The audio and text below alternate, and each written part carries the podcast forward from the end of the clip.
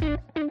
Das ist, glaube ich, nochmal ganz wichtig so zu sagen, weil ich hatte das, glaube ich, auch im Herbst bei einer Schwangeren. Die hatte dann auch wirklich sehr stark Magen-Darm. Die Gynäkologin wollte sie gleich nach ein paar Stunden schon ins Krankenhaus einweisen, dass der Körper auch ruhig mal 24 Stunden das schafft. Ne?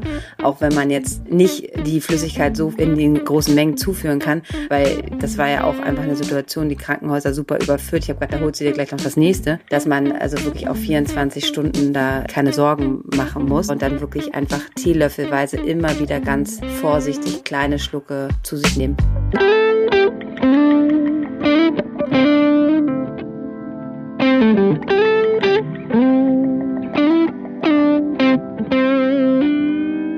Hallo im Hebammsalon, der Podcast für deine Schwangerschaft und Babyzeit. Evidence-based und entertaining, Hebammen-Nähkästchen und Tacheles. Leichte Muse und Deep Talk. Und wir sind Sissy Rasche und Karin Dannhauer.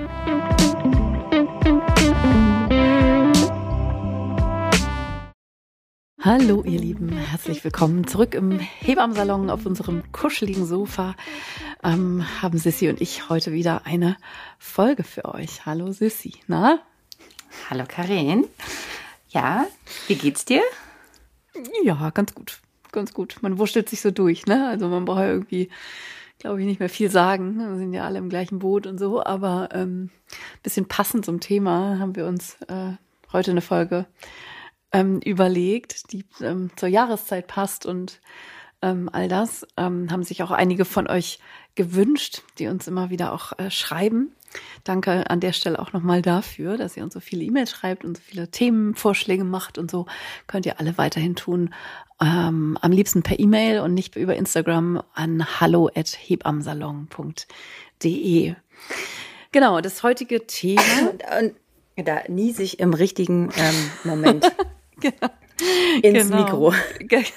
Genau, tolle Überleitung zu unserem Thema. Das Thema heute ist, wenn du mal krank bist ähm, und gleichzeitig schwanger oder stillend, was macht man dann und was kann man sich dann Gutes tun, ähm, wenn man möglicherweise sonst eher der Typ ist, der sich gleich alles Mögliche reinballert. Das kann man in der Schwangerschaft natürlich nicht machen. Also sowas wie Vicken Medi-Night und solche anderen Kombiprodukte, die sowieso ja einigermaßen das Grauen sind, ne? Also auch unschwanger. Das ist ja ein wüster Mix aus allen möglichen verschiedenen Schmerzmitteln, Antifiebermitteln, aber auch sozusagen ähm, in der Tagesvariante ist Speed mit drin und in der in der in der Nachtvariante was zum Pennen. Also das ist schon ein ganz ganz schön ordentlicher Cocktail und also was kann man natürlich nicht machen, wenn man schwanger ist. Und es bleibt sozusagen die ganze Bandbreite an Omas Hausapotheke und Co. Was kann man alles tun, wenn ihr krank seid und ihr seid schwanger? Warst du krank in deiner Schwangerschaft, Sissi? In deiner letzten? Nee, nee, nee. Ich war nicht krank. Ich werde eigentlich immer einmal im Jahr krank. Irgendwie, Klopf auf Holz habe ich das dieses Jahr bis jetzt, oder jetzt hat das neue Jahr gerade erst angefangen, aber letztes Jahr irgendwie ausgelassen. Ähm, ich bin irgendwie ganz gut abgehärtet, äh, dank meiner drei Kita-Kinder ähm, und jetzt schon Schulkinder. Ich glaube, ähm, das ist ja immer so, wir haben das, glaube ich, auch so im Bekanntenkreis gehabt. Ne? Da waren super viele krank im äh, mit diesen ganzen Kinderkrankheiten, da haben wir auch einen Podcast drüber gemacht, ne? Als mhm. ähm, RS-Virus. Mhm. Mit dem RS-Virus und ähm, das ist einfach so die mit dem ersten Kind dieses Jahr, also letztes Jahr und das kommt, also jetzt, was jetzt gerade ist, so umgehauen hat. Und ich glaube, wir sind da schon ein bisschen resistenter. Ähm, aber ich hatte Gott sei Dank ähm, nichts. Ich habe ja immer so Angst vor Magen-Darm. Das ist ja immer mein, mhm. ähm, weil ich ja generell absolute Killer. Kotzen furchtbar finde. Weil du Kotzen aber nicht so um super das, findest. nee, nee, das ist für mich das wirklich das Schlimmste. Kennt ihr das, wenn man, also kennst du das, wenn man so, wenn man merkt, man kriegt wirklich Magen-Darm oder man muss einfach sich übergeben. Ich bleibe wirklich so lange liegen und bewege mich nicht, bis es nicht mehr geht, weil ich immer denke, okay, vielleicht beruhigt es sich, vielleicht beruhigt es sich und ich muss jetzt nicht aufspringen und so, weil ich das, das ist das wirklich das Schlimmste, für mich ist, sich zu übergeben. Ja. Furchtbar. Also das ist wirklich, da bin ich, äh, bin ich, also es gibt ja auch Menschen, die sagen so, okay, dann ist es raus und dann ist gut. Und ich denke immer nur so, oh nee, nee, nee, dieser, dieser Reflex, der dann, oh, das ist einfach. Ja, vor allen Dingen so ein richtig fetter Norovirus. Also vielleicht ist das so das erste Ding, was äh, total klar ist, das Schlimmste ist wirklich beim ersten Kind, weil wenn das erste Kind spätestens, wenn es dann in der Kita ist und dann anfängt sozusagen sein eigenes Immunsystem aufzubauen und ja wirklich alles einsammelt an, an Virus, was es da irgendwie rumkreucht und fleucht, dann haut es einen ja regelmäßig mit aus den Socken. So, ne? Also beim ersten Kind ist das mit Abstand am schlimmsten und es ist tatsächlich so, wie sie, sie sagt. Das kennen ja auch, weiß ich nicht, also Leute aus dem Gesundheitswesen ja sowieso, ne, Kinderärzte oder was. Die sind einfach so, ähm, haben so eine gute Kreuzimmunität gegen sämtliche Viren entwickelt, dass sie natürlich nicht ständig krank werden. Aber ich erinnere das auch noch gut. Ähm, beim ersten Kind haut einen irgendwie jeder Infekt gleich mit aus den Socken. Und das ist auch der erste und letzte Magen-Darm-Infekt, an den ich mich tatsächlich erinnern äh, kann, den ich dann auch hatte. Das war halt so ein richtig fetter Norovirus, wahrscheinlich. Und da ist es ja dann ungefähr zehn Minuten gut, nachdem du gekotzt hast. So, und dann geht das ja schon wieder los. Also das ist ja das Schlimme, dass man, also die sind ja meistens kurz und heftig, so bei Erwachsenen sind ja 24 Stunden, bei den Kindern so nach 48 Stunden, ja dann meistens auch, ähm, auch durch. Aber dieses ständige ähm, übergeben. Das ist ja ganz und gar furchtbar. Aus, und aus allen Öffnungen gefühlt. Ätzend, genau. Also so. Und um das gleich vorweg zu sagen, also für Erwachsene ist das maximal lästig, aber ja nicht schlimm. Auch nicht, wenn ihr schwanger seid. Ne? Wichtig ist dann halt, dass ihr Flüssigkeit irgendwie nachfüllt, auch wenn ihr wisst, wenn ihr jetzt ein paar Schluck warmen Tee äh, trinkt, dass das dann auch irgendwie wieder rauskommt, aber dass immer so ein paar Milliliter sozusagen die Schleimhäute befeuchten und irgendwie dann doch durchsickern, ähm, dass der ähm, Flüssigkeitshaushalt nicht komplett aus der Bahn gerät und dann immer auch ein bisschen Traubenzucker damit zu oder auch ein bisschen Salz. Also wer es mag, eine leichte äh, Brühe zum Beispiel oder so oder einfach eine Prise Salz in die Apfelschorle, in die warme manchmal auch. Ne? Also nichts mit Britzel, das ist meistens ja eh der Tod, ähm, wenn man einen Magen-Darm-Infekt hat. Aber dass ihr guckt, dass ihr ausreichend trinkt, das ist aber auch schon das Einzige, was man macht. Ne? Also bei, auch selbst bei schwangeren Frauen, ihr müsst dann nicht ins Krankenhaus, ihr kriegt auch keine vorzeitigen Wehen davon und so. Es ist einfach maximal lästig. Ähm, es zehrt körperlich sehr, das finde ich auch immer wieder so, ne? dass man wirklich auch Tage tagelang danach so geschwächt sich fühlt. Aber dann ist meistens der Spuk auch schnell wieder vorbei. Oder hast du noch irgendeinen absoluten super, super Trick und super Tipp beim Magen-Darm-Infekt? Ja, also ich finde ja auch immer, dass bei Magen-Darm, ähm, auch wenn man jetzt zum Beispiel nichts Bipsliges ähm, trinken möchte, aber ähm, äh, eine Coca-Cola ist da für mich auch wieder ein Medikament, was mir persönlich immer gut hilft und einen wieder so ein bisschen nach vorne geht. Aber wirklich so ganz mini Schlucke, ne? Oder eher wie so ein Teenlöffel, ist ja auch wie eine Elektrolyte. Ja, genau. Also bei Cola ist es ja eben der, äh, der Zuckergehalt, ne? Und das Koffein kickt dann natürlich auch so ein bisschen. Ähm, also ich glaube, das Kluge am eigenen Magen-Darm-Trakt bei einem Magen-Darm-Infekt ist ja, dass man intuitiv überhaupt nichts essen würde, was irgendwie nicht gut wäre, so, ne? Und ob es der eine hat dann eher Getränk X, der andere Getränk Y, der eine kann Brühe überhaupt nicht und der nächste, ne, lächzt nach Cola und dann ist es irgendwie so ein so ein okayes Gefühl. Ähm, also durch, durch diesen Tag oder diese ein bis zwei Tage mehr ist es ja dann eben meistens nicht irgendwie durchzukommen und sich ähm, da durchzuhangeln. Ähm, da findet jeder so das, was überhaupt geht, so, ne, was äh, überhaupt eine Möglichkeit ist, um überhaupt irgendwas zu sich zu nehmen an Flüssigkeit ist, glaube ich, nochmal ganz wichtig so zu sagen, weil ich hatte das ähm, irgendwie, glaube ich, auch im Herbst bei einer Schwangeren. Ähm, die hatte dann auch wirklich sehr stark Magen-Darm. Ähm, und ähm, die Gynäkologin wollte sie gleich nach ein paar Stunden schon ins Krankenhaus einweisen, dass der Körper auch ruhig mal 24 Stunden das schafft. Ne? Auch wenn ja. man jetzt nicht die Flüssigkeit so in den ähm, großen Mengen zuführen kann, aber dass man natürlich, weil das war ja auch einfach eine Situation, die Krankenhäuser super überfüllt. Ich habe gerade, da holt sie dir gleich noch das nächste. Ähm, dass man also wirklich auf 24 Stunden da ähm, sich keine Sorgen machen muss. Das, äh, das, das schafft der Körper und dann wirklich einfach teelöffelweise immer wieder ganz vorsichtig kleine Schlucke ähm, zu sich nehmen. Da ist es eigentlich auch immer ganz gut, dass man sozusagen in seiner Hausapotheke auch, es gibt ja so Elektrolytebeutel, dass man sowas auch zu Hause hat, weil äh, die kann man sich dann auch gut anmixen und dann einfach ganz, ganz wenig ähm, zuführen, um dann wieder ein bisschen zu Kräften zu kommen. Aber da muss man jetzt nicht, dass ihr denkt, ähm, wenn ihr jetzt irgendwie vier Stunden nichts zu euch nehmen konntest, dass ihr dann gleich in die Notaufnahme müsst. Also da kann man schon ja, auch ein bisschen warten. Ja, absolut. Was vielleicht in der Stillzeit noch wichtig ist, ähm, was viele Frauen beobachten, gerade bei Magen-Darm-Infekten, ist, dass eure Milch weniger wird. Ne? Also weil es eben so sehr zehrt, ihr könnt weder was essen noch was trinken und dann sind die Brüste sofort schlapprig und gefühlt kommt da überhaupt nichts mehr ähm, raus. Sorgt euch nicht, lasst euer Kind quasi irgendwie dauernuckeln. Das ist ja aber auch, ne, in der Stillzeit auch noch krank zu sein, das ist ja echt das Schlimmste der Welt. Also da ist es dann einfach natürlich super wichtig, ähm, dass ihr zu Hause gut versorgt soll, seid und nicht ähm, Partner oder Partnerin morgens um acht das Haus verlässt und sagt, schau, ich gehe jetzt mal zur Arbeit und ihr dann irgendwie krank dann auch noch ein Baby versorgen müsst, ne? Sondern das ist natürlich klar, ähm, dass ihr dann ähm, umsorgt sein müsst und dass ihr euer Baby, wenn ihr stillt, ähm, dann zum Stillen gereicht kriegt und das dann irgendwie rechts, links, rechts, links irgendwie ähm, nuckelt ähm, und ihr euch aber nicht wundern solltet, dass die Brüste schlapprig weich sind oder nicht so viel rauskommt. Das ist natürlich in dem Moment, wo ihr wieder gesund werdet, am übernächsten Tag oder so reguliert sich das dann auch wieder. Also nicht erschrecken. Ne? Das reicht über diese Zeit trotzdem aus, darüber, dass euer Baby dann eben sehr häufig wahrscheinlich trinken ähm, wollen wird, ähm, wird sich auch das dann wieder einregulieren, wenn ihr wieder zu Kräften kommt.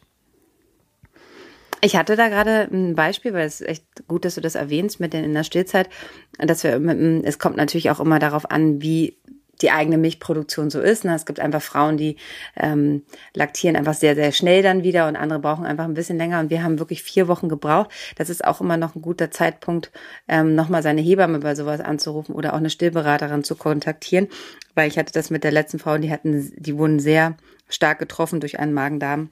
Infekt. Und wir haben dann wirklich einfach auch, ähm, wichtig ist dann wieder viel hin und her zu stillen. Wir haben ganz viel Bonding im Bett nochmal, also viel Hautkontakt hat sie gemacht.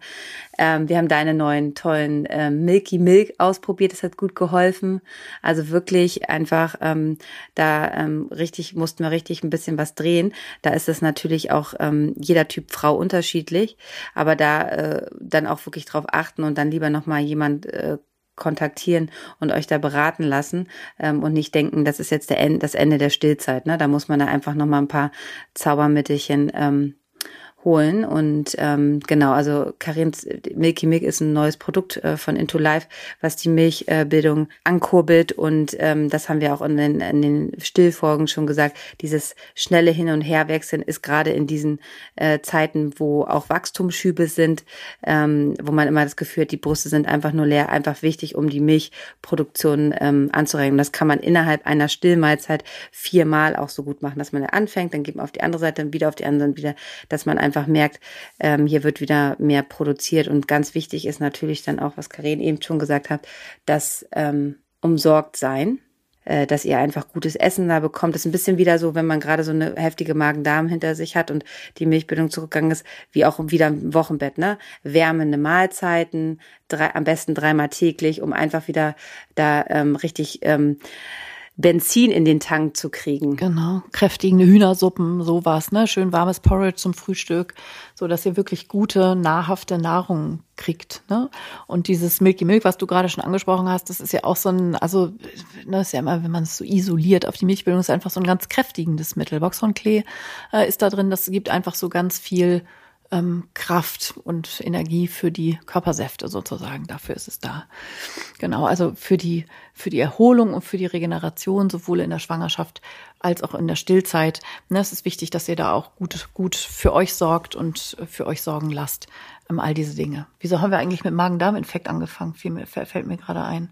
Ach so, ah, weil ich dich gefragt habe, genau. Und du gleich gesagt hast, das findest du ja immer das Schlimmste. Ja, würden wir aber vielleicht mal mit der klassischen Erkältung gleich mal weitermachen. Ja, genau. Ich habe einfach. Genau, wir haben genau, gleich mit den. Eine, eine, eine, eine Sache fällt mir noch ein, was im Nachhinein auch immer noch gut ist nach einem Magen-Darm-Infekt, ähm, ist, wenn ihr eure Darmflora so ein bisschen aufbaut. Ne? Die Viren, die haben da ja so ein bisschen äh, Kahlschlag hinterlassen, ähm, so dass eure Darmflora sozusagen, dass die dann auch schnell wieder angezüchtet werden kann. Also könnt ihr dann ne, Probiotika oder so, oder wenn es von mir aus irgendwie einfach viel Joghurt essen oder so, das ist ja auch eine, eine gute Genesungskost sozusagen, ne? dass ihr da ähm, ähm, mit Probiotika dann auch nach so einem Magen-Darm-Infekt ähm, gut bedient seid.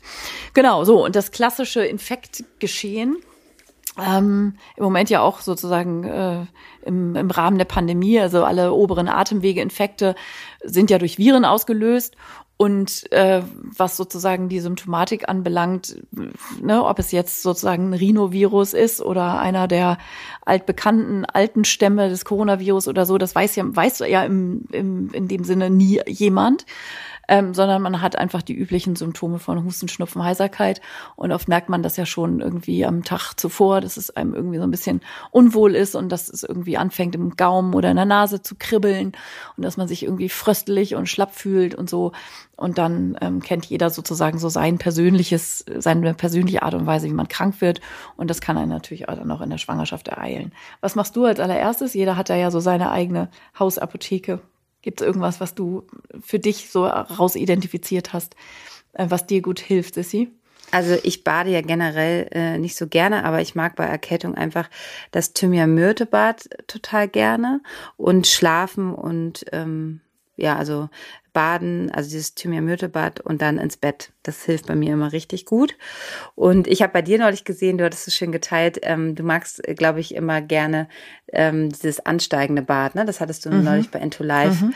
ähm, auch so schön beschrieben. Das habe ich noch nie gemacht. Das ist total gut. Also ansteigendes Bad heißt, man geht so bei relativ lauem Te Temperatur rein. Also meistens macht man den Fehler, also ich jedenfalls, ich lasse das so ein und fühle so mit der Hand, so ja, fühlt sich gut an. Es ist gleich schon von Beginn an viel zu heiß.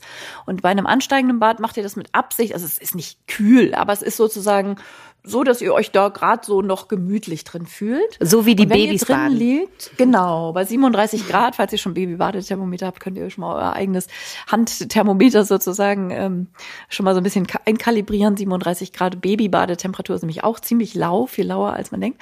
Und wenn man dann drin liegt, dann macht man den heißen Wasserhahn an und lässt so heißes Wasser dann so langsam zulaufen, bis es so heiß ist. Also übertreibt es nicht, wenn ihr schwanger seid, so dass ihr ne, mit eurem Kreislauf ein bisschen aufpasst.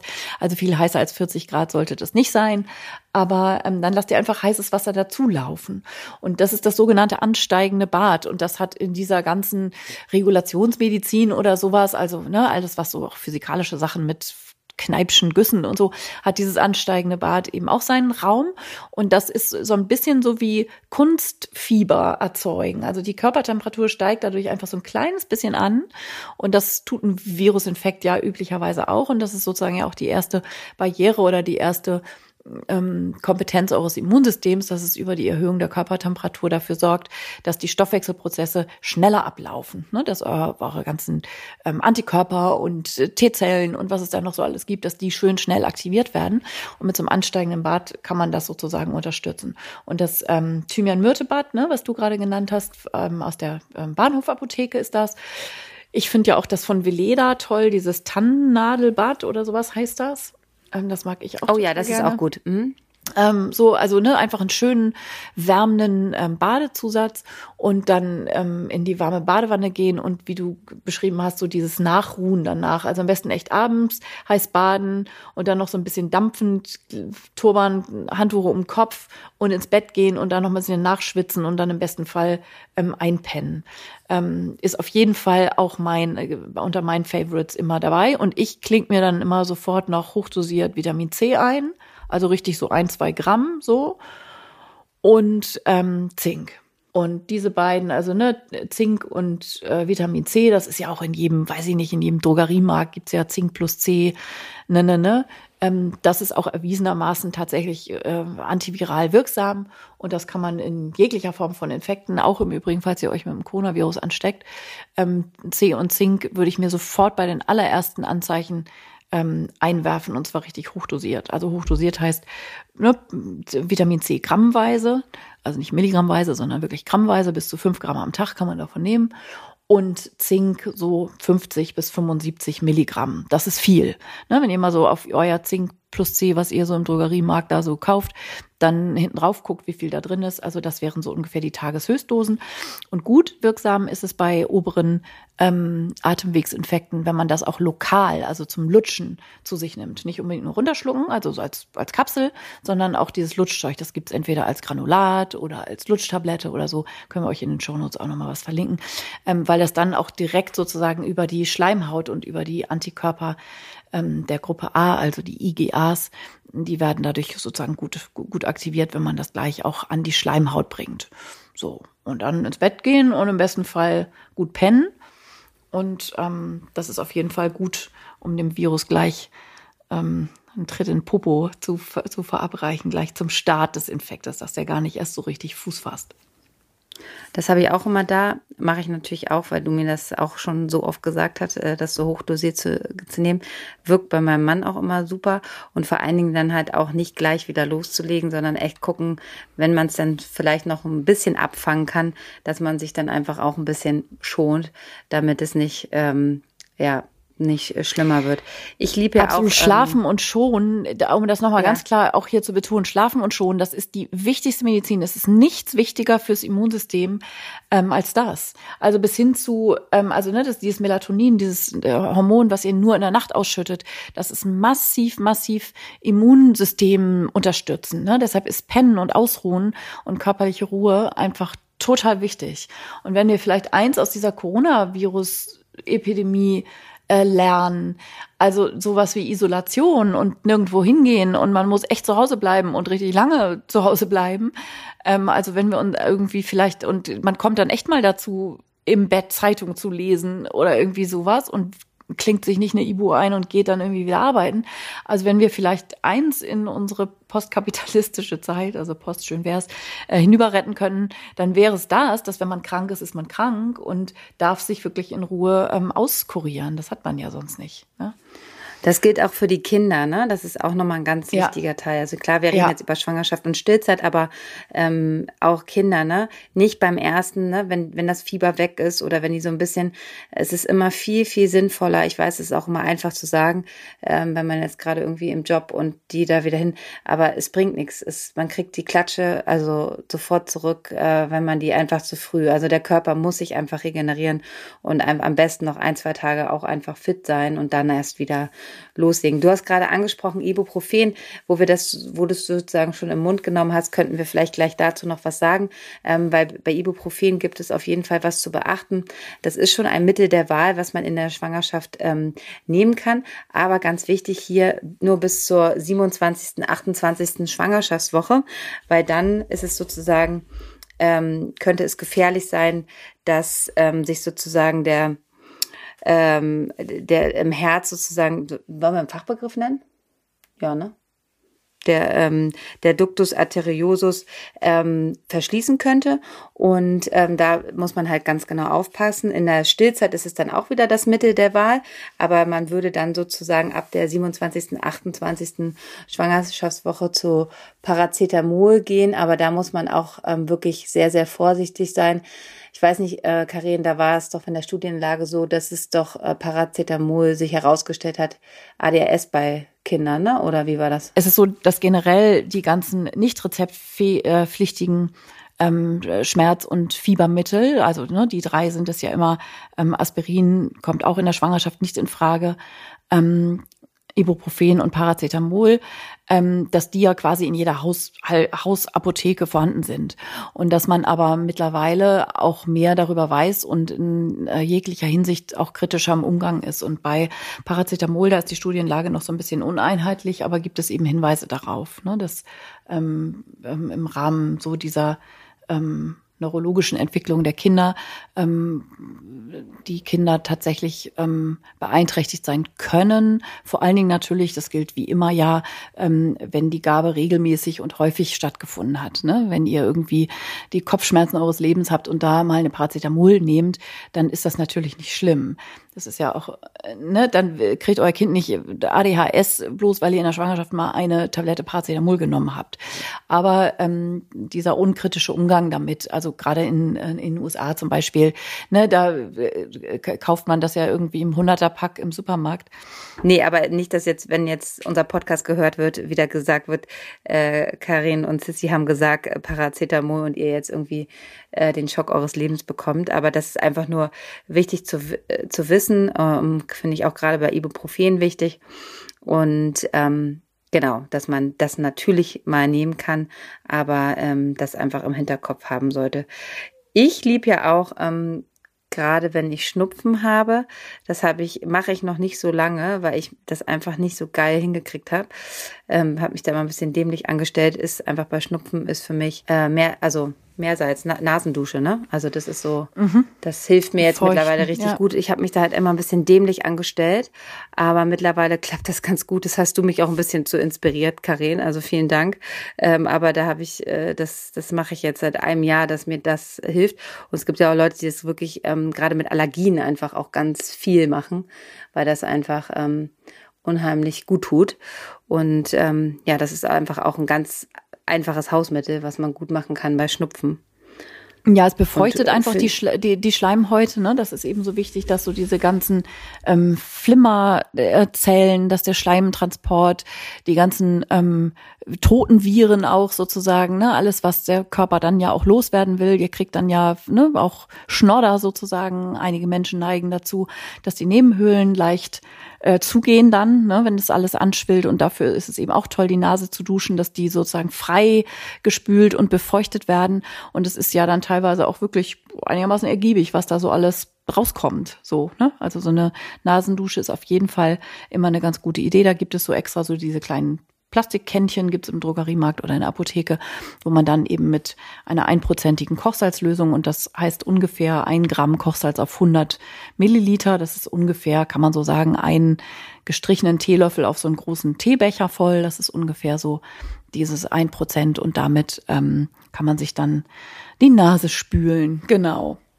Großzügig krank schreiben lassen, finde ich auch mal wichtig. Also nochmal so dieses Selbstfürsorge-Ding, ähm, dass ihr einfach, wenn ihr schwanger seid, einfach auch wirklich äh, guckt, dass ihr äh, runterfahrt ne, und euch wirklich ausruhen könnt und euch da durchaus dann auch mit einem, viralen Infekt einfach äh, krank schreiben lasst, dass ihr auch wirklich in Ruhe ähm, zu Hause bleiben könnt. Genau. Dampfbäder machen auch einige noch ganz gerne. Ne? Ja, inhalieren, also genau, Dampfbäder ähm, finde ich auch immer äh, richtig gut. Und äh, falls ihr das noch nicht zu Hause habt, was auch für die, wenn ihr jetzt schwanger seid und ähm, auch noch für die Stillzeit gut zu gebrauchen ist, ist eine Rotlichtlampe. Ähm, mhm. Das hatte meine ja. Oma schon immer, die hat das immer schon gemacht mit ihrer Rotlichtlampe, gerade bei ähm, äh, Nasennebenhöhlen, ähm, sich davor zu setzen, dass es einfach schön sich alles löst. Und äh, die könnt ihr natürlich dann noch super für die Stillzeit ähm, benutzen, wenn ihr zum Beispiel vor dem Pumpen, wenn ihr mal Milch abpumpt, ist es immer gut.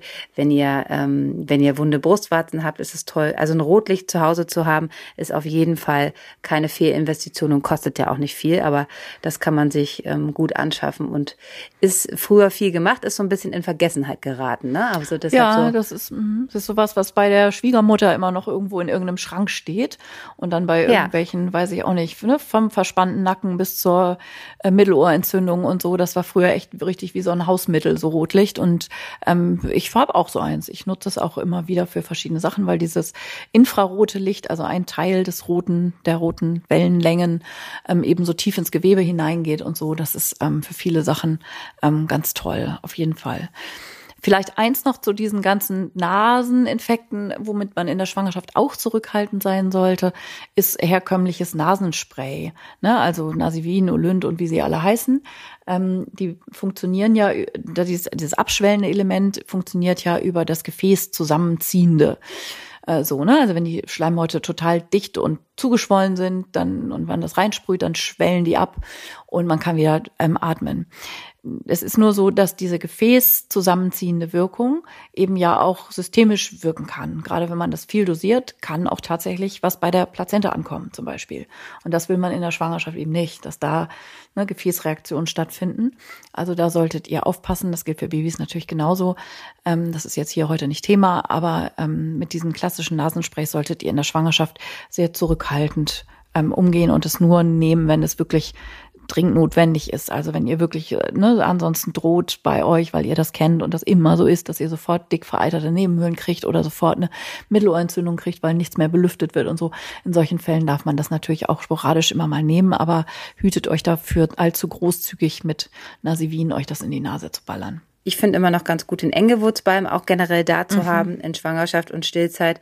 Ähm, das ist äh, ein Enge, der Engewurzbalm hört sich ganz witzig an der Name, ähm, ist auch von der Bahnhofsapotheke und den kann man ganz leicht ähm, an die Nase, also an Nasenflügel schmieren, dass ihr einfach, wenn ihr gerade eine verstopfte Nase habt, einfach besser durchatmen könnt. Der ist ganz sanft, also auch von der Dosierung her ist es auf jeden Fall ähm, gut für Schwangerschaft und Stillzeit. Das, das solltet ihr vielleicht da haben. Und ähm, für alles andere ist halt immer so weniger als mehr. Also wir greifen wirklich auf die ähm, auf die Hausmittel zurück, so wie ähm, Quarkwickel es gibt. Jetzt springe ich gerade von Schnupfen zu Halsschmerzen, aber ähm, so diese ganzen, äh, da können wir gleich mal über Husten nochmal ähm, äh, über Husten und äh, ähm, Halssachen reden. Da ist ein Quarkwickel auch ganz toll. Aber dass man halt wirklich auf die ganz alten, ähm, einfachen Sachen zurückgreift. Und jetzt unterbrechen wir unseren Hebammensalon kurz für ein bisschen Werbung. Heute ist unser Werbepartner Veleda. Und Veleda hat ähm, so unfassbar viele Produkte und äh, was Sissi und ich ja auch total lieben, oder Sissi, ja. sind die Veleda Körperöle und da gibt's einfach verschiedene Sorten und die äh, duften alle auf ihre Weise toll. Es gibt Lavendel, Sanddorn, Rose, Zitrus ähm, und ich finde die einfach unfassbar schön, oder? Ja, und ähm, ich habe immer Lavendel am Start äh, bei der Geburt. Finde ich immer gut, ähm, ja. mag ich sehr gerne. Ähm, die, ihr könnt sie aber nicht nur natürlich unter der Geburt äh, benutzen, natürlich auch in der Schwangerschaft und vor allen Dingen auch im Wochenbett. Da ist natürlich auch eine Massage immer sehr, sehr wohltuend, auch gerade ähm, die Bauchmassage, aber auch ähm, die Schultern, die vom Stillen, wenn man immer so krumm und schief sitzt und immer ähm, ja sich so einkert, dass man ähm, das natürlich gut tut, wenn man auch mal eine schöne Nacken- und Rückenmassage von ähm, lieben Menschen bekommt. Genau, also ähm, von daher ähm, sind wir sehr froh, dass äh, Veleda äh, immer bei uns so fleißig im Hebammsalon ist und können euch die ähm, Körperöle ähm, von tiefem Herzen empfehlen. Genau, also das Lavendelöl finde ich ja auch toll in der Schwangerschaft, weil man da ja oft auch nicht so gut pennt, so, ne? Also dass man einfach am Abend irgendwie den Bauch so ein bisschen mit Lavendelöl massiert oder auch später dem Baby die Füßchen oder so. Ähm, also sind ganz tolle Öle dabei. Und weiter geht's mit dem Hebammensalon. Was empfiehlst du für Tees immer? Also ich bin ja immer ein großer auch ähm, äh, Holunderblüte. Und das kann man doch, glaube ich, auch immer ganz gut kombinieren. Holunder finde ich ähm, super, Lindenblüten finde ich super. Mm. Es gibt ja auch viele Leute, äh, die schwören auf äh, Zistrosentee als immunstärkendes. So, ne? Und das könnt ihr auch alles in der Schwangerschaft machen. Jeder hat ja auch so seine, also ne, die einen schwören auf Echinazin und die nächste auf Zistrose und dann gibt's welche, die Propolis lutschen und so. Wenn euch da nochmal eine ganz ausführliche Liste und eine vollständige Liste interessiert, in meinem Buch Gute Hoffnung, ähm, da ist auch nochmal ein Kapitel, wo all diese Sachen auch nochmal genau aufgelistet sind. Und auch diese Dinge funktionieren gut in der Schwangerschaft. Es wird bei den meisten Sachen gibt es keine speziellen Studien. Das muss man dann auch immer nochmal dazu sagen. Also wenn dann, ne, wenn ihr dann googelt Echinazin Schwangerschaft, dann steht da immer sowas, ja, es ist nichts bekannt, aber man soll das nur machen mit Absprache mit dem Arzt und so. Das sind natürlich auch immer vorsichtige Hinweise. Wenn euch irgendwas näher interessiert, nochmal ist auch Embryotox da immer eine ganz gute Idee, um da nochmal nachzulesen, was wirklich kontraindiziert sein könnte in der Schwangerschaft oder welche Tageshöchstdosen nicht überschritten werden sollten und so. Ähm, aber bei den pflanzlichen ähm, naturheilkundlichen Medikamenten ist es so, dass manchmal da die Studienlage nicht so ganz klar ist. Manchmal ist es auch so, dass Frauen dann irritiert sind, weil ja oft Alkohol mit drin ist, also gerade so ne, ähm, alkoholische Auszüge, also wenn ich jetzt äh, zum Beispiel Echinazintropfen oder sowas, da ist Alkohol mit drin, darf man das auch in der Schwangerschaft. Ähm, ich finde das wichtig, dass man daran denkt, so. Und gleichzeitig ist es so, wenn ihr da jetzt ein paar Tage lang zehn Tropfen euch auf einem Löffel mit ein bisschen Honig oder warmem Wasser auflöst, ähm, dann ist das von der Gesamtmenge Alkohol natürlich so, so, so wenig, dass es in etwa dem entspricht, wenn ihr, keine Ahnung, ein frisches Sauerteigbrot mit irgendwie einem Apfel, den ihr irgendwie ein paar Tage in der Obstschale, der da schon liegt, ähm, ne, wo ja auch mini, mini kleine Mengen Alkohol drin sind. Ähm, also ohne hier irgendwas verharmlosen zu wollen. Aber in diesem ganz mini kleinen Rahmen dürft ihr auch mal zehn Tropfen einer alkoholischen Tinktur zu euch nehmen, auch wenn ihr schwanger seid dazu gibt's nichts zu sagen. Ich hab, wollte jetzt noch mal so ein bisschen auf, also wir haben den äh, Holunder äh, Lindenblütentee und bei Husten vielleicht noch Thymian mit reinmachen. Wie für alles hilft äh, die klassische Hühnersuppe Da gibt's natürlich bestimmt jetzt auch eine vegetarische, äh, vegetarische Sache, aber eine Suppe, aber ähm, so eine wirklich nur eine Brühe so ausgekocht ist da halt einfach wirklich sehr heilend. Das ist ja auch so ein so ein altes Rezept, dass das dass das einfach immer jeder weiß, dass so eine so eine Brühe aus so einem lang gekochten Huhn einfach wunderbar hilft. Ne? Also und man nennt sie ja auch wirklich Jewish Penicillin, so ne, also nicht ja. nicht umsonst. Der hat ein, ne, so eine Hühnerbrühe hat einfach tatsächlich offenbar auch antivirale Wirkungen. Gibt es natürlich auch wenig Evidenz Zum, zu, aber ähm, Erfahrungsheilkunde in jedem Fall für euch ähm, da draußen ist auch ähm, Wala einfach von den Produkten her, glaube ich, einfach immer eine gute Adresse. Da gibt es auch, ähm, das ist eine eine Firma, die einfach ähm, pflanzliche Sachen herstellen für Erkältung und so weiter. Die haben auch ein schönes Buch für Schwangerschaft und Stillzeit, wo man immer gute ähm, Sachen findet und sich da, da, da hilft es auch mal ganz gut, vielleicht nicht direkt in die erste Apotheke um die Ecke, sondern wo man einfach weiß, Apotheken, die auch selber Tees herstellen, ähm, die da auch immer ganz gut ähm, beraten zur Seite stehen. In Berlin ist es ähm, die Zietenapotheke in der Großbärenstraße, die da wirklich immer ganz, ganz viel gute Beratung Beratung. Ähm, du hast bestimmt auch noch einen Tipp äh, bei dir um die, äh, bei euch im Prenzlauer Berg.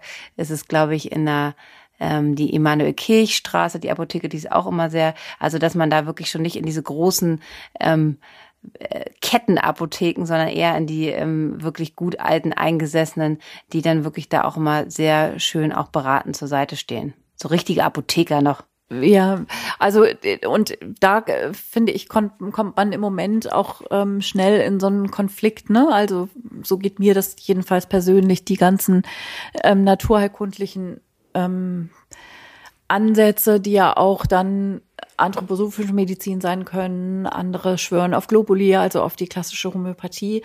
Und das ist im Moment, ähm, wird es oft schnell in einen Topf geworfen mit, mit wissenschaftsleugnerischen ähm, Methoden und so. Und ähm, uns Hebammen wird da ja auch gerne alles Mögliche irgendwie nachgesagt.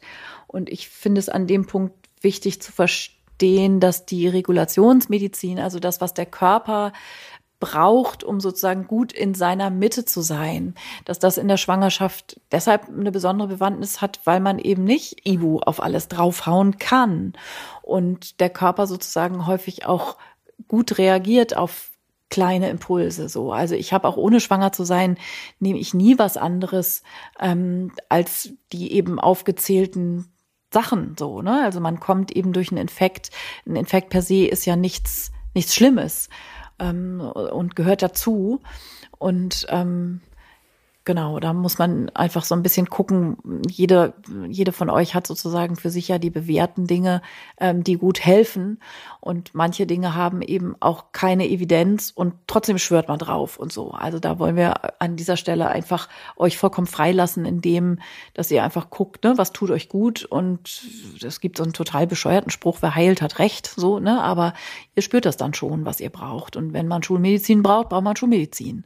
Und das kann natürlich auch die klassische Homöopathie sein, wenn das für euch es gibt ja auch sozusagen, dass man damit aufgewachsen ist und das sind die Mittel, die einem immer äh, geholfen haben, dann ist das äh, gut. Und vor allen Dingen finde ich es auch ganz wichtig, mal um die Ecke zu gucken. Ne?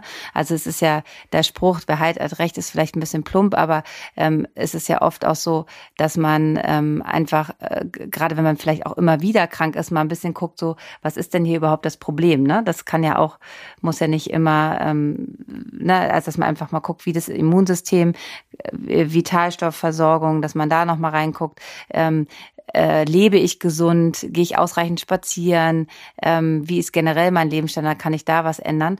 Und ähm, halt auch äh, Mittel, die ähm, ich bin gar nicht so aufgewachsen, habe aber dann durch den Beruf ähm, einfach viele verschiedene Berufsgruppen kennengelernt und bin da total ähm, offen für alles und würde das gar nicht so dogmatisch äh, sehen. Und ähm, mir haben in gewissen Situationen schon oft hat mir ein homöopathisches Mittel sehr gut geholfen, ähm, in anderen Situationen brauchte ich dann aber wieder ähm, die klassische Schulmedizin. Ich glaube, es ist ganz wichtig, da ähm, sehr offen zu sein und auch nicht zu ähm, ja, wie soll ich sagen, also es ist ja gerade, wir, die, die letzten zwei Jahre waren einfach sehr, sehr äh, sensibel, dieses Thema. Und es hat auch dieses ganze Feld so gespalten, dass es einfach noch, äh, finde ich, also hast du auch nicht, ich habe so dieses Empfinden, dass jeder gleich so, ähm, die Antennen sind so so kurz oder die, die Zündschnur ist so kurz, dass man halt ähm, ähm, gar nicht mehr so viel toleriert.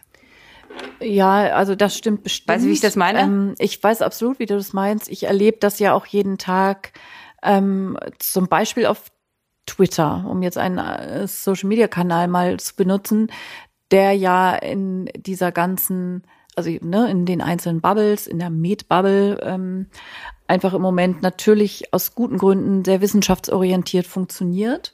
Und es geht da schnell, also das Wort Globokalypse sozusagen ist ja eines, ähm, was so ein Schlagwort ist und den Anhängern und Verfechtern und Anwendern der Homöopathie wird ja Verschiedenes vorgeworfen und im Wesentlichen jetzt mal auf wissenschaftlicher Ebene wird ihnen vorgeworfen, eine vermeintliche Heilmethode zu nutzen, die überhaupt keine Evidenz hat. Also sprich, es ist ähm, wirkungslos. Und ähm, wir wollen jetzt hier an dieser Stelle gar kein, gar kein glaubt man dran oder nicht oder wirkt es oder wirkt es nicht aufmachen, sondern für mich ähm, liegt immer viel daran zu verstehen, dass die Homöopathie in meinen Augen eines verstanden hat, nämlich den Menschen als Ganzes anzuschauen. Und wenn sich die Schulmedizin sozusagen das vielleicht vorwerfen lassen muss, ist es einfach, dass die fünf Minuten Krankenkassen-Chipkartenmedizin so aussieht, dass man auf ein Symptom guckt und das war's. Und die sprechende Medizin im Sinne von den Patienten, die Patientin ähm, sprechen zu lassen, erzählen zu lassen, was ist genau hier überhaupt los. Ne, so eine homöopathische Anamnese, die dauert einfach locker zwei Stunden, wo man nur darüber spricht, hm, wie kam es dazu, dass bestimmte Symptome ähm, oder Syndrome, also eine Sammlung von Symptomen, ähm, diesen Menschen in eine Krankheit hineinführen. Und alleine dieses Sprechen, dieses Zuhören, dieses ganzheitlich betrachten, das ist immer so ein bisschen schnell abgedroschen, das hat einfach ähm, ja eine Wirkung so. Und es kann also ich kann mir zum Beispiel auch vorstellen, dass es tatsächlich gar nicht so sehr darauf ankommt, was in diesem Zucker drin ist, aber diese Zuwendung und dieses Aufgehobensein, das ist einfach was, was dem Körper ja auch fehlt im Moment des Krankseins, wenn wir vorhin schon sowas angesprochen haben wie dass Krankheit, Rückzug und Ruhe bedeutet oder sowas. Ne, dem wird man natürlich nicht gerecht, wenn man eine Ibu draufhaut und dann geht das Fieber weg und der Kopfschmerz. Und dann fühlt man sich irgendwie gleich fit. Dadurch wird man ja nicht gesund. Und all das sind so Dinge, die mir immer viel zu wichtig sind, als dass man irgendwie sagen kann, Homöopathie wirkt oder wirkt nicht. Sehr wahrscheinlich ist es auf pharmakologischer Ebene nichts, was da wirksam ist. Aber ich habe für mich persönlich tatsächlich kein Problem mit einem sowohl als auch. Für mich ist es nicht entweder oder. Es ist für mich dann problematisch, wenn tatsächlich relevante Erkrankung oder akute Symptome oder eine wirklich behandlungsbedürftige Situation nicht rechtzeitig einer vernünftigen Therapie zugeführt wird. Ne? Wenn ihr eine schwere Gastrose habt oder einen Gestationsdiabetes oder ihr braucht einen Kaiserschnitt, weil das Kind mit seinen Herztönen abschmiert, dann hilft kein, kein, äh, helfen keine Globuli. Und jeder, der dann irgendwie anfängt, Moment, ich muss erstmal in mich hineinspüren und so, ähm, das ist, das ist falsch. Und es ist oftmals schwierig geworden in dieser Zeit jetzt im Moment, diesen Blick dafür, für die verschiedenen Bedürfnisse, die Menschen an Medizin haben, irgendwie zu sehen. Also ich kann jeden Anästhesisten, ne, der den ganzen Tag Intensivmedizin macht, ähm, auf der Intensivstation, ne, der so genau in jeder Sekunde das Mikrogramm Adrenalin und was der da alles spritzt, keine Ahnung, ähm, so, der weiß da, was er tut und der lacht sich natürlich kaputt über diesen ganzen Globuli-Scheiß. Und ich kann das total nachvollziehen, weil in, in diesem Bereich haben Globuli tendenziell nichts zu suchen. Und umgekehrt finde ich es aber auch schwierig, so zu tun, als sei die Naturherkunde gleichzeitig oder gleichzusetzen mit Wissenschaftsleugnung oder sowas. Mhm. Also ich glaube, ganz wichtig ist halt, ähm, wo wir ein Problem äh, bekommen oder haben, ist halt, wir gucken auf das äh, äh, Symptom, aber wir gucken nicht mehr auf die Ursache. So und dieses ganzheitliche Betrachten von ähm, ist halt so super wichtig. Und ich glaube halt, was für die Zukunft einfach generell mit Medizinern, dass die mehreren Bereiche besser miteinander arbeiten, um halt zu sehen, wo kann man an bestimmten Setz, äh, Sachen ansetzen, weil es gibt ja ganz viele Leute, die haben Krankheiten und keiner findet ähm, wirklich kann das Symptom behandeln und kommt auf die äh, Ursache. Und dann gibt es halt Leute, die ähm, das ist ja die integrative Medizin, die sich einfach viel mehr mit den Ganzen auseinandersetzt und dann einfach guckt, da liegt der, der, der liegt die Ursache ja ganz woanders und gar nicht da, wo das Symptom rauskommt. Und ich glaube, das ist einfach so was ganz Wichtiges, dass man da halt einfach ähm, die unterschiedlichen Kompetenzen noch besser äh, miteinander verbindet. Und ich glaube, jeder, der mal eine positive Erfahrung gemacht hat und das auch gemerkt hat, ist da auch äh, offen. Aber dieses, ich glaube, wir sollten einfach ein bisschen einfühlsamer miteinander umgehen und nicht immer gleich so dieses so Schwarz-Weiß-Denken. Ne? Das ist halt äh, einfach, ähm, finde ich, gerade sehr schwierig. Und man merkt ja, die Lager sind gerade alle so hochexplosiv. Das bekommen wir ja auch hier mit ähm, und ähm, haben das natürlich auch, weil wir uns ganz klar zu vielen Sachen hier ja auch positionieren, auch schon zu spüren bekommen. Und äh, dieses Schwarz-Weiß-Denken ist halt einfach ganz, ganz gefährlich. Und ähm, äh, ja, und heute kriegen die. Mh. Ja, mach du.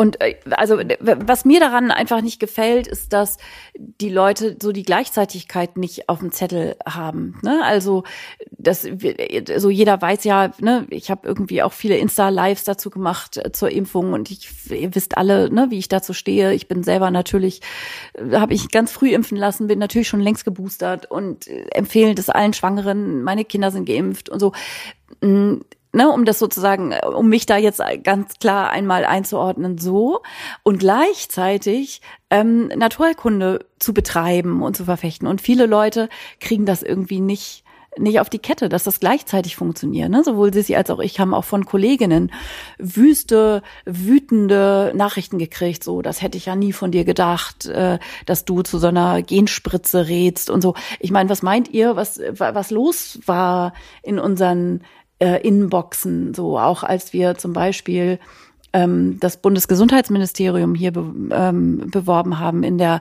gemeinsam gegen Corona-Kampagne, uns für das Impfen ausgesprochen haben und so.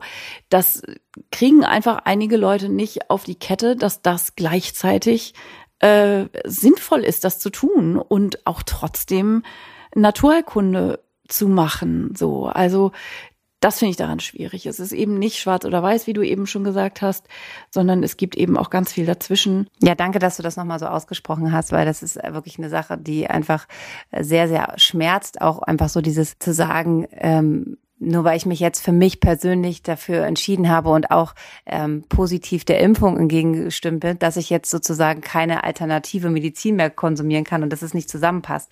Und das ist halt einfach falsch. Das ist einfach ähm, nicht richtig und ähm, äh, das ist äh, ja, das ist einfach auch toxisch. Also das ist einfach ganz, ganz gefährlich, auf was für ein Eis man sich dann ähm, da begilt. Und da gab es einfach echt wüste Beschimpfungen und ähm, äh, ganz schwierig. Und ich finde es auch, ähm, dass wir sozusagen auch, wenn wir diesen Podcast hier machen, auch eine Aufgabe hier haben, ähm, sozusagen Wissen zu verbreiten. Und ähm, die Studienlage ist ja ganz, ganz klar. Also ich meine, die ganze Welt wurde geimpft und ich glaube, kein Impfstoff wurde mehr unter die Lupe genommen und diese Verschwörungstheorien sind dann einfach ganz gefährlich und dann hat man mal da irgendwas gehört und dann fragt man nach der Quelle und dann ist es halt einfach so, ja, Ne? Also YouTube Academy. Ja. Genau, irgendwie sind wir dann jetzt doch wieder bei Corona gelandet. Es ist ja auch im Moment ähm, unausweichlich, ähm, das zu tun, wenn man über ähm, Krankwerden und Immunsysteme und über Infekte spricht. Ähm, und auch da, ne, also ähm, es ist, ich, also ich finde es immer wieder, also ich, ich wundere mich da tatsächlich drüber, wie sehr sich auch Bubbles sozusagen dann voneinander abgrenzen. Also bei mir, ein weiteres Beispiel ist zum Beispiel ähm, dazu zu raten, zu schauen, dass ihr einen guten Vitamin D-Spiegel habt im Winter. Ist immer gut, immer, immer, immer. Aber jetzt bei Corona, wenn man das sagt, äh, rückt man sich gleich in die Nähe von Corona-Leugnern, äh, die dann da sagen, ach, Corona ist kein Problem, weil ich habe ja ein gutes Immunsystem. Das ist natürlich Bullshit, so. Ähm, aber dennoch, es stimmt ja beides auch auf eine Weise, dass das Immunsystem eben auch nicht schwarz oder weiß oder geimpft oder ungeimpft ist, sondern dass es darüber hinaus verschiedene Dinge gibt, die dem Immunsystem gut tun. Für einige Sachen haben wir ja jetzt aufgezählt. Ne? Gut schlafen ist eine ziemlich gute Idee. Und ähm, Vitamin D-Spiegel ist auch eine ziemlich gute Idee. So, ne? Und Zink, Selen, ne? Zu, zu gucken, wie die Vitalstoffversorgung ist. Haben wir ja in, in unserer Nährstoff, äh, Nahrungsergänzungsmittelfolge gesagt, ne? Das sind immer die gleichen Sachen. Das ist einfach super. Also das, das sind einfach äh, Sachen, die äh, wichtig sind. Und ich glaube, es ist auch gar nicht so schlimm, dass Corona immer wieder Thema ist. Die letzten zwei Jahre ähm, ist einfach dieses Thema in unserem Leben und man kann es ja nicht immer außen vor lassen. Es ist mal weniger, aber es ist einfach, es hat auch was mit unserer Gesellschaft gemacht. Und die ja. letzten zwei Jahre waren einfach krass und es sind Freundschaften auseinandergegangen, es sind Familien, haben sich zerschritten und das ist halt einfach ähm, schon immer wieder ein Thema und deshalb kann man es gar nicht aus unserem Podcast wegdenken, auch wenn wir uns immer vornehmen, heute reden wir nicht über Corona, aber es ist halt genau, einfach, das es ist einfach Erste, was wir, sie und ich sagen, heute Corona, hast du Bock oder lassen wir es heute? so, ja. Aber ja. Aber es ist einfach ein, ein Thema, was uns die letzten zwei Jahre beschäftigt äh, hat, was es uns aktuell noch beschäftigt und was wichtig ist zu besprechen und dieses auch äh, diese Sachen miteinander zu verbinden. Also ich kann äh, also ich habe so eine beschissene Nachricht gekriegt. Also wenn ich mich impfen lasse, dann kann ich äh, keine Wolle Seide tragen oder keine Bio-Ernährung führen oder mich nicht auch ähm, mich dafür entscheiden, ein, ein ansteigendes Bad zu machen oder Möte Thymian oder die Bahnhofsapotheke zu empfehlen. Das ist einfach Bullshit. Es ist wirklich ja. Bullshit. Und ähm, das, das kann ich auch nicht ernst nehmen, wenn wir Leute sowas empfehlen, dass man ähm, kritisch ähm, vielen Sachen gegenüberstehen sollte, Sachen zu hinterfragen. Dafür sind wir ja in diesen, äh, haben wir den Hebammsalon gegründet, weil wir euch immer wieder aufklären wollen, Dinge zu hinterfragen, gerade in der Geburtshilfe, in der Schwangerschaft, in der Stillzeit. Das, deshalb sprechen wir ja so viele Themen hier auch so kritisch an und sagen, hey, ähm, sprecht das mit eurer Gynäkologin. Es gibt auch noch andere Wege, das wollen wir machen, aber trotzdem ähm, können, brauchen wir einfach Schulmedizin und Alternativmedizin. Und das, die Kombination ist einfach äh, eine gute Sache.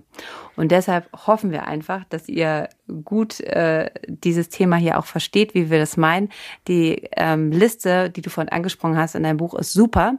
Ähm, ich denke mal, unsere ganzen Hörerinnen haben auch dein Buch. Also ähm, da könnt ihr wirklich alle Sachen schön nochmal ähm, auf Seite 80 nachlesen nachlesen. Und ähm, genau, und äh, die, die Oma-Tipps, was eure Oma schon früher gemacht hat, sowie die Rotlichtlampe wieder aus dem Schrank zu holen, die äh, wieder mal so aus dem Gedächtnis zu holen, das ist auf jeden Fall eine gute Idee und die gute Hühnersuppe auch.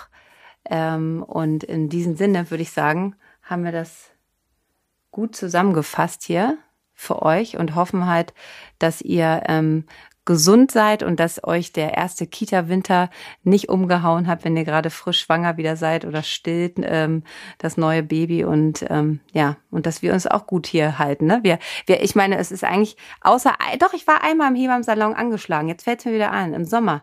Da haben wir den trotzdem aufgenommen, aber ansonsten sind wir hier gut durchgekommen. Also in den zwei Jahren, äh, in den in, in dem jetzt einem Jahr, oder? Ja, ja, wir sind super durchgekommen. Ja, top gesund ja. Ähm, mir fällt, also ich habe ich hab jetzt gerade in diesem ganzen Reden darüber entschieden, ich, es gab mal einen Blogartikel, den hatte ich zwischenzeitlich nämlich wieder rausgenommen, weil ich keinen Bock mehr hatte auf nervige Zuschriften. Gar nicht, weil mich das stört oder weil ich irgendwie Sorge um meine wie auch immer geartete Reputation habe oder sowas. Ich hatte einfach keinen Bock mehr. Mich hat es einfach phasenweise so sehr genervt, diese ganzen ähm, Rechtfertigungsdings und erkläre, also ne, ist ja hier auch schon, dass wir sozusagen irgendwie immer versuchen, uns zu erklären, damit es ja nicht falsch verstanden wird und so. Und da hatte ich einfach zwischenzeitlich überhaupt keine Lust mehr drauf. Ähm, und ich werde den Blogartikel aber jetzt wieder freischalten, der da heißt Corona positiv Juhu. und jetzt. Den hatte ich wieder rausgenommen. Da steht eben dann auch noch mal ein bisschen was dazu drin, was man im akuten Infekt ähm, gut machen kann und ähm, zu den Vitamindosierungen und was nicht alles. Das ähm, findet ihr dann alles da drin. Den schalte ich jetzt wieder frei und dann ähm, verlinken wir euch den in den Show Notes. Gut. Danke, Karin. Das ist so wir gut, dass du das tust. Wir, bleib, wir bleiben alle gesund. Ach so, eins, eins, das können wir vielleicht noch ganz kurz, fällt mir nur gerade ein. Ähm, ein häufiger Infekt in der Schwangerschaft ist ja noch eine Blasenentzündung. Das haben ja auch oh, viele ja. Schwangere, weil ähm, durch das Östrogen in der Schwangerschaft ähm, und durch die Keimdurchlässigkeit eurer Gewebe. Das hat was mit diesem ganzen Mikrobiom-Ding zu tun. Also in der Schwangerschaft wandern ja die Mikrobiota in eurem Körper sozusagen so ein bisschen aktiver hin und her. Die Vaginalflora ist empfindlicher, die Darmflora äh, bereitet sich sozusagen darauf vor, auch in den Busen wandern Gerade zu können. Gerade schön in der Früh Frühschwangerschaft immer gern gesehen so genau und dann kriegt man schneller einen Harnwegsinfekt, also eine Blasenentzündung. Und ähm, ich würde mal tippen, 80 Prozent aller Frauen hatten irgendwann in ihrem Leben schon mal eine Blasenentzündung, so dass ihr die Symptome zum großen Teil kennen werdet. Ähm, meistens fängt es an mit so einem diffusen Unterbauchschmerz ziehen und eben brennen beim Pinkeln. So, das sind so die Kardinalsymptome und äh, Frauen, die das häufiger haben. Also es gibt so eine gewisse äh, Neigung dazu. Ich habe gerade ähm, letzte Woche in der Akupunktursprechstunde haben zwei Frauen darüber ähm, erzählt, die sich sogar haben impfen lassen. Also es gibt äh, ja seit einigen Jahren auch die Möglichkeit, ähm, sich gegen, also ne, vor allen Dingen, wenn man rezidiv, also immer, immer, immer wiederkehrende äh, Blasenentzündungsserien mit Antibiotika bedarf, so. Ähm, das kann ja dann immer auch äh, dann schnell doof werden. Und das ist vielleicht da nochmal wichtig zu unterscheiden in der Schwangerschaft. Ne? Also man hat, ist anfälliger für Blaseninfekte und diese ganzen klassischen Sachen von viel trinken, Wärmflasche auf dem Bauch und so. Ähm, das ist auf jeden Fall das Erste, was ihr macht. Aber häufiger werden sie ähm, eben auch antibiotikapflichtig in der Schwangerschaft, weil man auf keinen Fall in der Schwangerschaft eine aufsteigende Infektion im Sinne einer Nierenbeckeninfektion riskieren möchte. Hast du noch einen heißen Tipp für Blasenentzündungssachen? Trinken, trinken, trinken. Das ist kein heißer Tipp. Und ähm, ähm, ich hatte damit auch mal eine Zeit lang, also ähm, ich kann euch, ich meine, ihr lacht mich aus, aber ich würde euch wirklich empfehlen, ähm, bei der Unterwäsche da ähm, aufzupassen. Also ja. Sachen, ähm, Unterwäsche ist ein ganz wichtiges Thema, ähm, dass ihr die heiß waschen könnt und vor allen Dingen wirklich ein warmes Unterhemd. Das, was auch unsere Omas immer gesagt hat, haltet eure Nieren schön warm und da würde ich wieder kommen, Füße wieder warm. ins Spiel mit Wolle. Füße warm und Wolle Seide. Das ist wirklich ein Unterschied, ob du ein Baumwoll-Unterhemd anhast, äh, wenn du dazu neigst, oder ob du Wolle Seide anhast. Es ist einfach wirklich ähm, ein Unterschied wie Tag und Nacht, weil deine Nieren ganz anders warm gehalten werden. Und das ist wirklich wichtig, dass ihr darauf achtet. Also nicht bauchfrei, ähm, sondern da wirklich einfach auch, äh, ne, so dieser Motorradgurt, ne? Also ähm, da kann man auch, es gibt ja auch so mhm.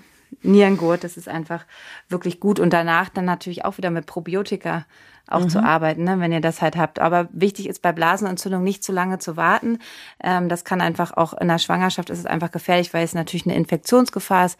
Es kann alles schnell nach oben steigen, dass man da wirklich auch rechtzeitig zum Arzt geht und nicht zu lange rumdoktert mein heißer Tipp dazu ist immer ähm, Cranberry-Saft nochmal, also sowohl durch den pH-Wert, der ist sehr sauer, aber ähm, Preiselbeeren sozusagen ist das auf ähm, ist das ist das auf Deutsch, ähm, aber die Stoffe haben auch sozusagen bei den E. coli-Bakterien, die meistens dafür verantwortlich sind für diese typischen Blasenentzündungen, die haben so kleine Füßchen und die können sich nicht so gut an eure Blasenwand anheften. Diesen Effekt hat Cranberry-Saft und was das noch viel mehr hat in den letzten Jahren relativ bekannt geworden ist Demanose. Das ist so ein Mehrfachzucker, das kann man in der Tüte als Nahrungsergänzungsmittel kaufen, kostet nicht viel Geld, müsst ihr nicht in teuren Fem Femanose Kapseln kosten Vermögen ähm, in der Apotheke kaufen, einfach Demanose lose und das so löffelweise in euren Cranberry Saft zum Beispiel reintun. Schmeckt süßlich, kann man auch in Tee reintun und davon ein paar Löffel am Tag. Ähm, das hat auf jeden Fall eine ähm, bakteriostatische Wirkung. Ähm, Demanose mit Cranberry Saft und Sissy sagt gerade noch was, Sellerie. Selleriesaft. Naja. Ah Morgens. Ja, Selleriesaft ist auch. Aber das ist auch schon eine harte Nummer. Ne? Also, pff, also der Selleriesaft hat schon einiges ähm, wieder gut gemacht. Aber da musst du dann halt auch jeden Morgen wirklich, das ist schon auch eine harte Nummer. Also dann doch lieber dein geliebter Cranberry-Saft, der ist auf jeden Fall besser. Ähm, ja. Gut, ihr Lieben, dann bleibt schön alle gesund. Wir können euch verraten, es wird demnächst eine Zwillingsfolge geben. Ja, genau, das können wir schon mal. Ist, das können wir, die können wir schon mal ein making. bisschen spoilern. Ist in the making so oft gewünscht. Wir haben euch erhört und wir ähm, sind dabei und ähm, ihr könnt euch drauf freuen. Ansonsten sagen wir jetzt erstmal gute Besserung oder bleibt gesund und ähm, wir wünschen euch eine ganz gute Woche und freuen uns auf nächste Woche wieder euch im Hebammensalon zu begrüßen. Genau, macht's ganz gut. Schöne Woche für euch. Tschüss. Bis bald. Tschüss. Das war der Hebammsalon mit Sissi und Karen. Produktion, Redaktion Julia Knörnschild.